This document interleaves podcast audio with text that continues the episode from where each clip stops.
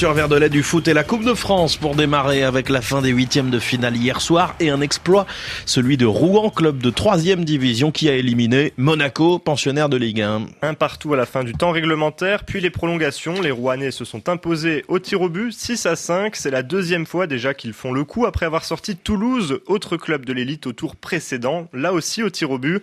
L'entraîneur du FC Rouen, Maxime Dornano, vit un rêve éveillé. Au milieu, vous allez l'entendre, d'une chaude ambiance. C'est magnifique. Je pense qu'on joue au foot pour avoir, euh, ces émotions-là. Il n'y a pas de mots, il n'y a pas de mots. Les mecs, ils ont fait un truc extraordinaire. Ça se joue encore au tir au but à la fin. Léo, euh, notre gardien, a fait le travail. Les autres ont bien tiré. Magnifique.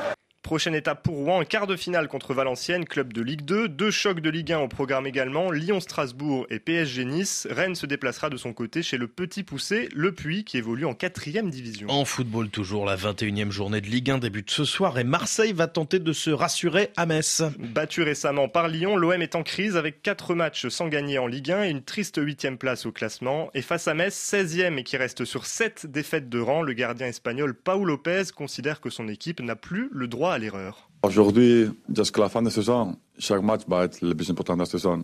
Je pense que toute l'équipe connaît que maintenant, il faut y aller au 100%.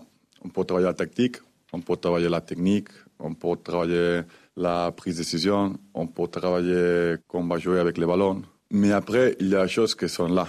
Si tu es plus concentré, si tu euh, comprends le jeu, et tout ça dépend de toi. Paul Lopez avant Marseille-Metz ce soir à 20h temps universel. Rugby, la suite ce week-end du tournoi des Six Nations qui réunit chaque année les six meilleurs pays européens, rappelons-le. Deuxième journée après avoir été humilié à domicile par l'Irlande 38 à 17 en ouverture vendredi dernier. Le 15 de France se déplace en Écosse demain, samedi. Fabien Galtier a annoncé hier sa composition d'équipe avec seulement deux changements par rapport au 15 qui a débuté contre les Irlandais. Le sélectionneur explique ne pas souhaiter bouleverser ses plans malgré les résultats qui dit intégrer des nouveaux joueurs, dit sortir des joueurs. Ça n'a pas été le projet depuis qu'on travaille sur la composition d'équipe. Notre volonté, c'est le groupe, c'est l'équipe, c'est la solidarité dans les grands moments comme dans les moments plus difficiles. Nous avons euh, performé par moments en groupe, nous avons perdu vendredi soir en groupe. Et l'idée euh, que nous avons, c'est de garder cette euh, ossature un groupe tricolore déjà sous pression avant cette Écosse-France demain après-midi à 14h15, temps universel, Julien. Arthur Verdelet, merci beaucoup.